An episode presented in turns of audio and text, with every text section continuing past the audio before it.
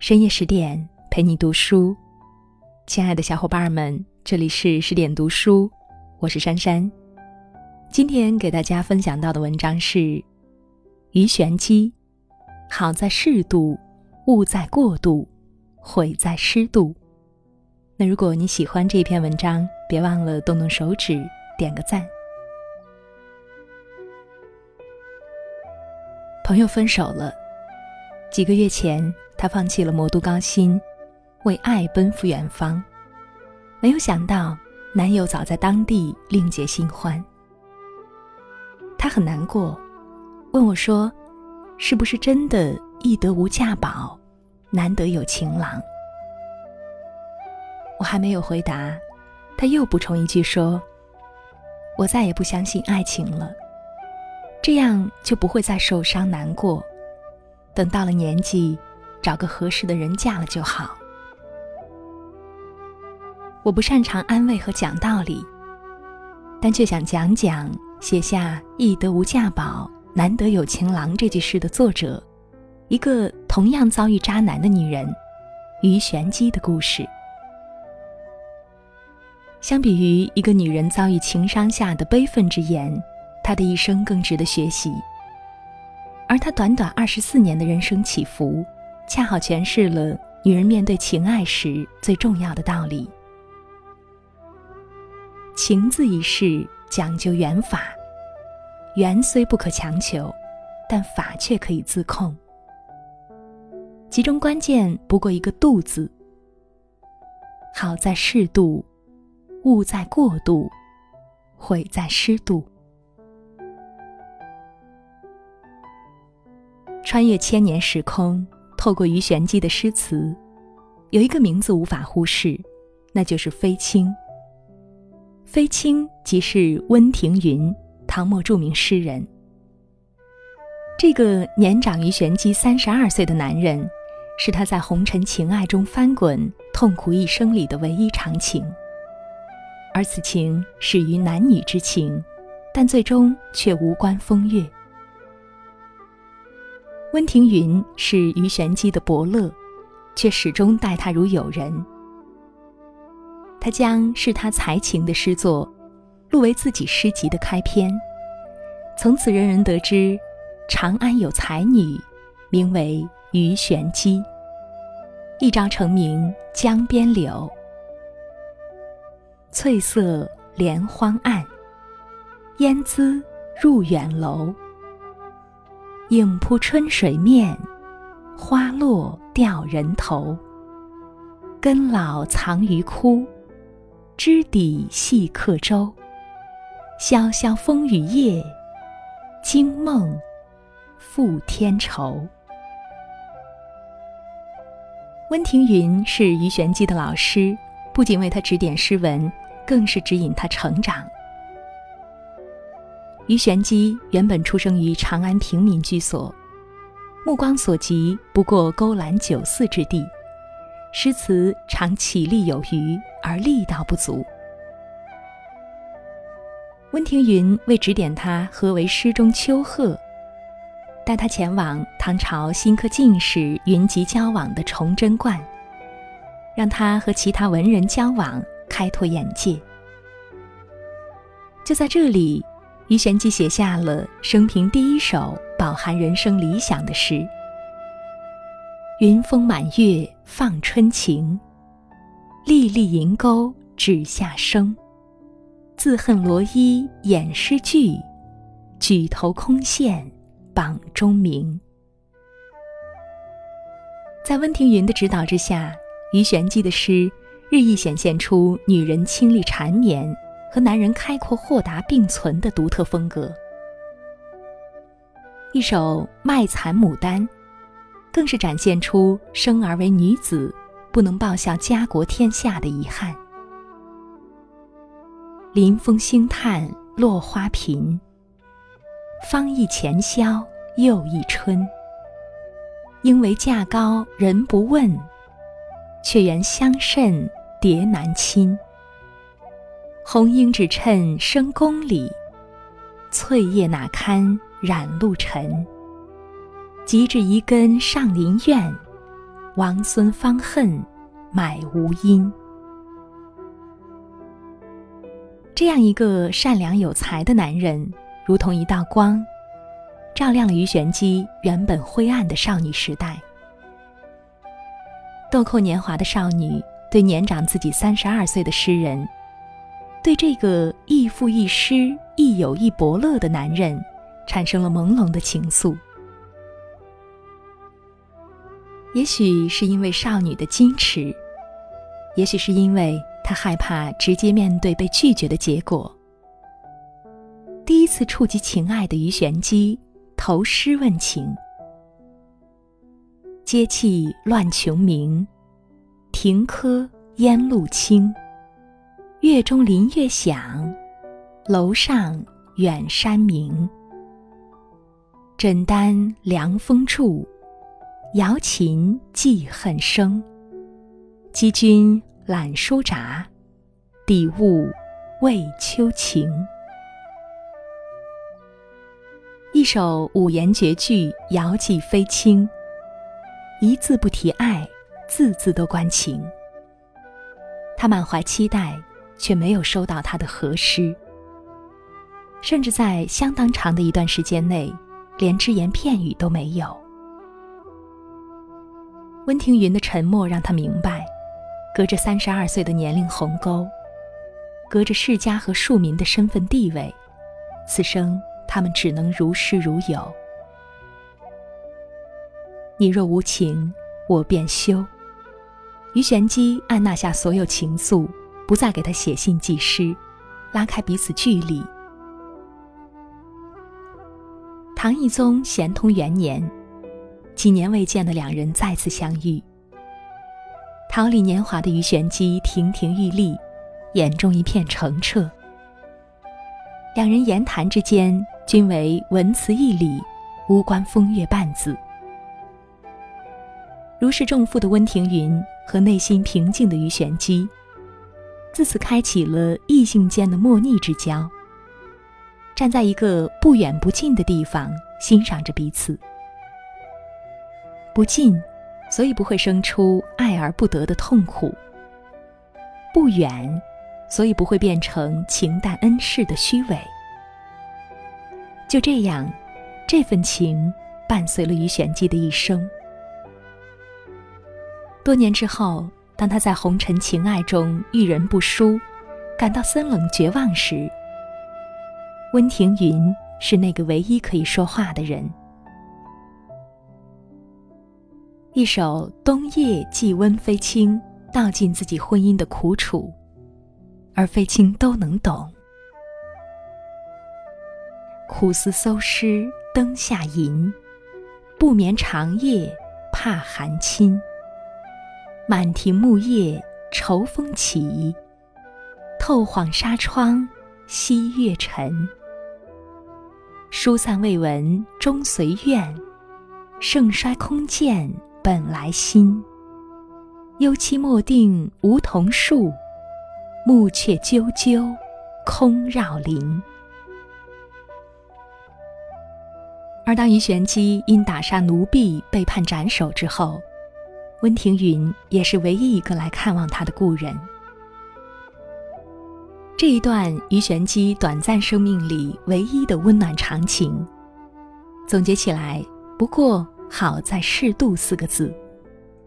好在适度，在情爱中，给自己留一个可以回旋的距离。有了距离，你才能看明白，这世间情字千种，并非只有爱情一个模样。与其执念于一段原本就不合适、注定就没有结果的爱情，不如早早放下。站在合适的地方欣赏着彼此，也会成就一生情谊的另一种动人和温暖。夏洛蒂·勃朗特在《简爱》中有一句名言：“爱情是一场博弈，必须保持永远与对方不分伯仲、势均力敌，才能长此以往的相依相惜。爱情如棋局。”需用智慧，方能长存。可古往今来，一旦遇上爱情，女人的感性就会以极大的优势压倒理性，即使是鱼玄机也不例外。他一生中唯一的爱情对象是大唐新科状元李毅。这样一对才貌双全的人，看似美好，却从相识的那一刻起就注定坎坷。按唐制，出生世家大族的李毅和出生市井寒门的于玄机本就不能通婚，想在一起，于玄机只能为妾。可只要能和相爱的人在一起，即使为妾又如何呢？沉沦爱情的小女子，因为爱，选择无私、全心全意、舍己求全。可她却忘了，李毅早有家室。他的妻子裴氏出生世家，因为裴氏的强势，从李毅纳于玄机的第一天，就没有敢带他进过李家大门。而是将他带去外地赴任。待到李毅赴任归来，于玄机依然进不去李家大门。而李毅将他安置在离家很远的宅子里，连去见他一面都不敢。而那一段颠沛流离的外出为官生涯，却成了于玄机和李毅分居生活中支撑他等待、支撑他坚持的唯一力量来源。更成为他饱含闺怨诗作中唯一的亮丽色彩。大江横抱武昌斜，鹦鹉洲前护万家。画个春眠朝未足，梦为蝴蝶也寻花。烟花已入鸬鹚港，画个犹言鹦鹉洲。醉卧醒吟都不觉，今朝惊在汉江头。当日春和景明，行人如霜，有多美好；如今醉卧不醒，空自相思，就有多孤寂。但是为了爱情，他愿意，不仅愿意等，更愿意改变自己。他从在一群新科进士面前写下“自恨罗衣掩诗句，举头空羡榜中名”，恨自己身为女儿身，空有满腹才情，却无法与须眉男子一争长短的大女人，变成了一个满心只有情爱的小女子，写下一首首《寄子安》《思子安》。枫叶千枝复万枝，江桥掩映暮帆迟。忆君心似西江水，日夜东流无歇时。她从原本痛恨官场勾结、钦佩真才情的性情女子，变成只要丈夫需要，可以为权贵温酒打扇、八面玲珑的场面女子。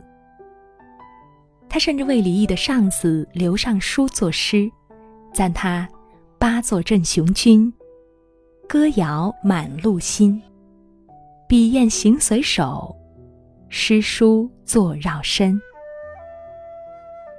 为了让李毅获得进一步的提携，面对刘尚书的调笑，他都能生生的忍下。于玄机就这样一步步丢盔弃甲，弱不成军。甚至为爱卑微如尘埃。可是太弱的对手本就是最容易让人厌倦的。李毅最终休弃了于玄机。即便如此，于玄机依然相信这个懦弱的男人。他一边在京郊咸宜观做女道士诵经念道，一边等待李毅来接自己。日日念经的于玄机没有等到李毅，却等到一个消息。他早已携所有家眷赴扬州上任为官。于玄机终于明白，为何他从日出等到日落，从初春等到暮秋，等了整整三年，李郎连一封书信都没有。他的等待呀，最终不过是一个笑话。那一日，他在道观念经，遇见邻家年轻的小姐携一枚姻缘签找他求解。他看着少女眼中的期待，念及自己，写下赠邻女。休日遮罗袖，愁春懒起妆。一求无价宝，难得有情郎。枕上前垂泪，花间暗断肠。自能窥宋玉，何必恨王昌？他想告诫世人：自古男儿多凉薄。却不知道自己爱情的惨淡结局，从来不仅仅在于遇上了渣男李毅，更多的是他自己误在过度，过度的爱一个人，所以委曲求全，所以丧失自我，所以无从选择。可是爱情从来都是欺软怕硬，情爱里的人，从来都是爱得多的那个人受伤。一个丝毫不去抗争、早早放弃选择权的人，等待他的结局，除了悲剧，还有什么呢？与其纠结在一场让你除了付出之外别无选择的爱情之中，不如及时止损。爱情从来不是一个人委曲求全，而是两个人的携手共进。有人说，受情伤太重而不再相信爱情的女人，大抵有两个结局：一是从此谨小慎微、诚惶诚恐；一是从此纵情声色、无爱不欢。于玄机无疑是后者。他在咸宜观外贴出了一副于玄机诗文后教的红纸告示。几日之间，消息传遍长安，凡有几分才情的文人雅士、风流才子纷纷拜访。一时之间，咸宜观中宾客云集。他陪客人品茶论道、煮酒谈心，兴致所致，游山玩水。也许是为了报复李毅的绝情，也许是为了证明自己的魅力。也许只有情爱才能慰藉内心的伤痛。也许是再也不相信情爱，所以是谁都无所谓。对于石榴裙下客的追求，他来者不拒。他对落地书生左明阳倾注满腔柔情，和他写诗谈词，写下“聚散已悲云不定，思情须学水长流”。如初识情爱的羞涩少女，他依赖富商李进仁承担观中一切开销用度，知晓他有强烈的大男人情怀，于是为他写下“焚香出户迎潘岳，不羡牵牛织女家”，如喜迎远游丈夫归来的闺中妻子。于玄机从来没有想过这样的日子能过多久，更没有想过自己命定的结局到底是如何。却不知，早在他放弃情爱中最后的底线，沉醉欲望的那一刻起，他的结局就已经注定。纵情许久的于玄机，面对情爱更加积极主动了。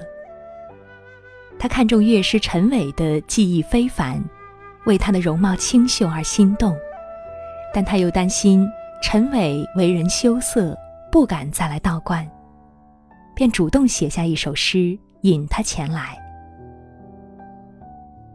恨寄朱弦上，含情亦不认。早知云雨会，未起蕙兰心。灼灼桃间里。无妨国事寻。苍苍松雨桂，仍羡世人亲。月色庭阶静，歌声竹院深。门前红叶地，不扫待知音。可就是这个他主动追求的男人，却给他带来了杀身之祸。因为怀疑陈伟和自己的婢女绿俏有私情，于玄机鞭吃了绿俏。绿俏拒不承认，还对他反唇相讥，说他。你表面上求道拜仙，求三清长生之道，实际从来沉迷男欢女爱，也只知道解配见枕之欢。纵欲许久的于玄机早已不知克制为何物。在这些话语的刺激下，他鞭杀了绿俏，而自己也沦为阶下囚。因罪行恶劣，他被处以斩刑。这一年。他才二十四岁。《黄帝内经》开篇有这样一个故事：皇帝问他的老师岐伯，为什么有的人能够年过百岁，有的人却年纪轻轻命丧黄泉呢？岐伯回答说：“不知持满，不识欲神。”物快其心，溺于生乐，故半百而衰也。人的一生，尤其是生命的长短，都和度有关。放任自己只求畅快，反而毁了自己。于玄机的一生，最终毁在失度。饮食男女，人之大欲。并不意味着为了满足欲望可以无所顾忌、来者不拒。一味的放纵自己，沉醉于欲望，最终也会被欲望反噬。当你满目情爱时，这世界便只有爱情一隅，而你失去的是情爱分离之外更广阔的世界，更美好的天地。人生在世，我们无从知晓命定的缘分，但却能够凭借自己的力量，让人生少一点坎坷和荆棘。如果你还在情路上踟蹰，还在人生路上困惑，不妨看一看于玄机的一生。好在适度，误在过度，悔在失度。无人能是一生的陪伴。情爱不是生命的仅有，欲望不是唯一的欢愉。愿你明白，唯有以爱自己为生命的最终底线，才能修一个安然的结局。